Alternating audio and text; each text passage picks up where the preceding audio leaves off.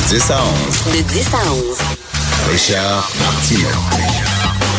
Politiquement incorrect. Cube Radio. Bon jeudi, merci d'écouter Cube Radio est politiquement incorrect. Il y a le copropriétaire d'une cabane à sucre à Saint-Eustache qui veut lutter contre le gaspillage alimentaire. Vous êtes déjà allé dans une cabane à sucre. Les portions sont énormes, gigantiques. Et là, les gens mangent pas toute leur assiette, puis jettent ça, puis lui, il est écœuré. Il dit qu'il jette à peu près une tonne de stock chaque année. Et ça lui fait mal au cœur. Fait que lui, il a décidé de réduire les portions. Puis les gens sont pas contents. Les gens veulent des grosses assiettes. Avec des gros yeux, puis du pain, puis du bacon, puis du sirop par-dessus ça, puis des oreilles de Christ, puis tout ça, là. Ils veulent une grosse assiette. Ça a l'air que vomir, avoir une crise cardiaque, fait partie de l'expérience de manger dans une cabane à sucre. Vous êtes déjà allé dans un buffet? Tu sais, dans des tout inclus l'été, des buffets? Il y en a qui pognent le buffet, là, par le, steak, le spaghetti par-dessus le steak, mais chinois avec euh, des sushis par-dessus ça, puis ils te remplissent des assiettes, puis ils retournent trois fois parce que c'est gratuit, c'est un buffet. Hein? Fait que là, touche pas à mes portions de cabane à sucre. On aime ça quand c'est gros, là. Et gros, puis tu manges, puis après ça, t'as de la misère, là. De la misère, tu rotes, puis t'as de la misère à te lever, là. Ça, c'est le fun. Ça, c'est québécois. Parle-moi de ça. Alors, grande journée. Enfin, la réforme du taxi qui est acceptée. Bravo, Monsieur Bonardel, qui, ça fait longtemps qu'on en parle. Et là, je sais qu'il y a des chauffeurs de taxi, c'est une journée noire pour eux. Mais qu'est-ce que vous voulez? Ce système-là ne tenait pas debout. Le système de quotas, en disant il doit pas avoir plus que X nombre de taxis en circulation dans les rues, ça fait que quand tu avais un permis, ce permis-là avait soudainement une valeur. Et là, tu pouvais le revendre, ce permis-là, avec profit. Et le gars qui avait acheté ton permis, lui, après quelques années, il le revendait avec un autre profit, avait comme une plus-value. À un moment donné, un permis de taxi, ça, valait des, des, sommes faramineuses. C'est un système qui ne tenait pas debout. Là, on va donner 500 millions à deux fois 250 millions. 500 millions qui vont être donnés aux chauffeurs de taxi. Les chauffeurs de taxi disent c'est pas suffisant. Parce que là, notre permis de jour au lendemain ne vaut plus rien, n'a plus aucune valeur, et euh, on perd énormément d'argent. C'est pas suffisant, 500 millions. Et là, euh, François Bonnardel, le ministre, dit, ben écoutez, il faut tenir compte de la capacité de payer les Québécois. Puis je pense qu'effectivement, on peut pas. C'est plate à dire, là, mais on ne pourra pas euh, racheter tous les permis de taxi à la valeur actuelle peut-être à valeur originale, mais à valeur actuelle, ça n'a aucun bon sens. C'est impossible. Mais là, il y a des gens qui disent Oui, mais on a perdu de l'argent. Moi, j'ai acheté un permis de taxi, puis là, on n'a plus besoin de permis de taxi. Fait que finalement, j'ai dépensé cet argent-là pour rien. Savez-vous quoi? Il y a des gens qui ont pris toutes leurs économies, toutes leurs économies, puis ils ont acheté des clubs vidéo. En disant, on va faire de l'argent, les clubs vidéo, c'était écœurant. Les gens louent des films, ça va. Puis là, les clubs vidéo, ils ont tout fermé. Ces gens-là ont tous perdu leur argent avec le streaming, avec le téléchargement. C'est fini, les clubs vidéo. Ils ont tous perdu leur argent. C'est plate, mais c'est ça qui arrive. Il y a des gens qui ont étudié peut-être, euh, qui sont allés à, Columbia University à New York, qui ont dépensé beaucoup d'argent pour euh, avoir une job de journaliste. Ils ont étudié le journaliste là-bas. Puis là, finalement, il n'y en a plus de job de journaliste. Ça n'existe plus, quasiment là. C'est très difficile. Ces gens-là ont dépensé... Ça s'appelle le progrès.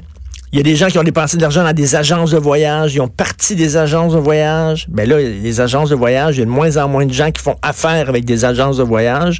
Ils vont sur Expedia, ils vont sur booking.com. Il y a des agences de voyage qui vont fermer. Ça s'appelle le progrès. Avant, il y avait des allumeurs de réverbères, l'électricité est arrivée, ils ont perdu leur job. Il y avait des typographes dans les salles de rédaction, les ordinateurs sont arrivés, les typographes ont perdu leur job. On est rendu là. Je pense qu'on était rendu là maintenant. C'était le système était ridicule et les chauffeurs de taxi qui disaient non, il faut maintenir ce système-là à tout prix. Ben non, on peut pas maintenir un système à tout prix. C'est différent. Maintenant, un permis de classe 5, une formation de 7 heures, tu vas passer un test, puis si tu as un auto d'un véhicule de promenade, tu vas pouvoir, moi je vais pouvoir faire du taxi, vous pourrez faire du taxi. Euh, c'est ça. Il va y avoir Uber, euh, Uber a des compétiteurs, dont Lyft, etc. Ça change. Les hôtels avant, tu sais, quand tu voyageais, tu allais dans un hôtel. Maintenant, avec Airbnb, ben, tu, peux échanger aussi ton appartement avec le... Ça s'appelle le progrès. On peut pas garder un système qui était tout croche. Le système de taxi était obsolète, était dépassé, ne fonctionnait pas. Je comprends qu'il y a des chauffeurs de taxi qui sont en maudit aujourd'hui, mais il était temps qu'on prenne le virage du 21e siècle. Alors bravo à M. Bonardel et bravo à Valérie Plante. On va en parler plus tard avec Denise Bombardier. Valérie Plante qui a décidé de se sortir, de sortir le crucifix du conseil municipal de l'Hôtel de Ville de Montréal.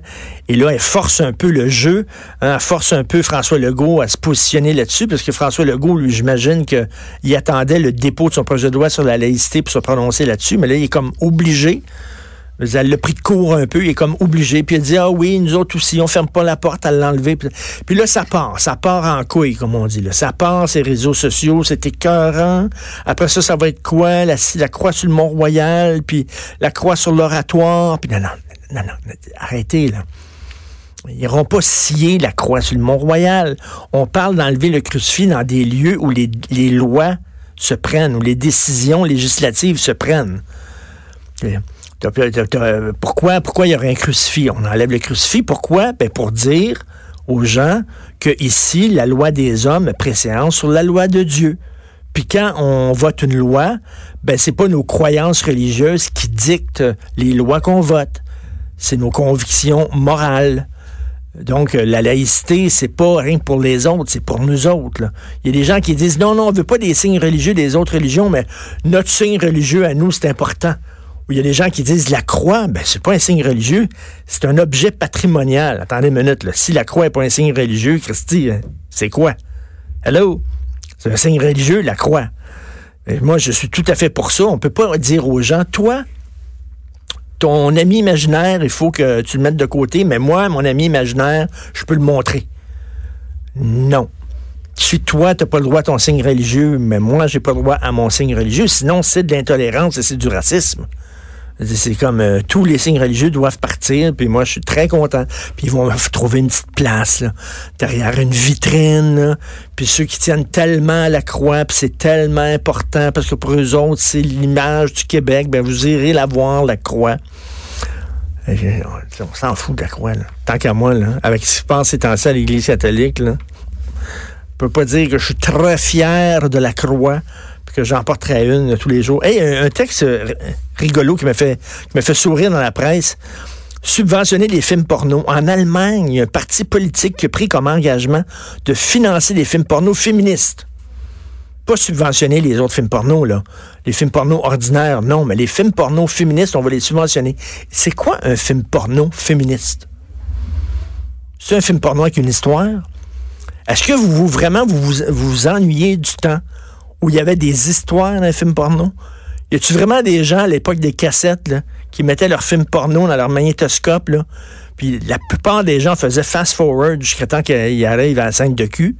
Y a-tu vraiment des gens qui restaient là pour les dialogues, le jeu des comédiens, la mise en scène? Dire, on s'entorche, là.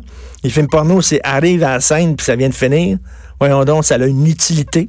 Et là, euh, film porno féministe, donc, euh, il ce politicien-là en Allemagne dit les jeunes qui regardent du porno ont une image complètement tronquée de la femme qui est vue comme un objet. Dans la pornographie féministe, il y a toujours l'idée de représenter le sexe tel qu'il est, de façon réaliste. Mais ça n'a aucun intérêt de voir le sexe tel qu'il est. on le vit, le sexe réaliste, on le vit dans la vie de tous les jours. Si une fille regarde un film porno, parce qu'il y en a, moi j'ai déjà sorti euh, avec une fille qui regardait. Là, si une fille regarde des films porno, elle veut voir un beau gars avec un six-pack, à manger, équipé pour veiller tard. si elle veut voir un gars bedonnant, cheveux blancs, avec les fesses qui tombent à terre, elle a à la maison. Tu veux bien pas regarder euh, un film porno, elle a à la maison. Là. Gilles est à la maison, puis elle baise avec une fois par semaine. Que, si elle regarde un film porno, elle veut pas voir Gilles. Même chose pour le gars, tu veux pas voir Ginette, tu veux voir Sabrina. Tu vois, c'est du fantasme. Quand tu vas au cinéma, tu veux tu vois la vie telle qu'elle est? Je veux dire, déjà, ta vie, tu la vis, la vie telle qu'elle est. C'est ta vie. te déplacer, aller à la salle de cinéma, donne-moi quelque chose de mieux. Donne-moi moi la vie en mieux. Et Hitchcock disait le cinéma, c'est la vie dont on enlève les bouts de plate. C'est ça qu'il disait. Fait que c'est normal. La femme est vue comme un, comme un objet dans les films porno. L'homme est vu comme un objet aussi. Le gars il est capable d'éjaculer euh, n'importe quand, euh, super en forme, euh, etc. C'est du fantasme aussi. Arrêtez, là. les films porno réalistes. Il me semble que quand tu regardes un film porno, tu veux quelque chose d'un peu plus soignant. Bref, on va parler, c'est ça, du euh, crucifix. J'ai bien hâte, vous avez entendu Jean Tremblay, c'est ça son nom, Jean Tremblay, l'ancien maire de Saguenay. ça n'a pas de bon sens. On est en train de scraper notre histoire, notre patrimoine. Arrêtez, là, ça me fait penser à l'époque où euh, il y avait eu une cabane à sucre qui avait fait une entente, une cabane à sucre, c'est un organisme privé qui avait fait une entente parce que cette journée-là, il y avait une bande de musulmans qui avaient loué une cabane à sucre, puis qui voulaient vivre l'expérience de cabane à sucre. Puis bon, vous le savez, eux autres, ils n'ont pas le droit de manger de porc, puis ils se sont entendus avec la cabane à sucre, puis la cabane à sucre, elle a dit oui, on va vous faire des bins, puis il n'y aura pas de l'or dans le bin, puis c'est correct. C'est une entente entre une entreprise qui soudainement reçoit des clients cette journée-là. Là, c'était parti. Ça n'a pas de bon sens. Ils vont enlever. Lise Bacon devrait changer son nom, puis Paul Cochon, puis tout ça. Là.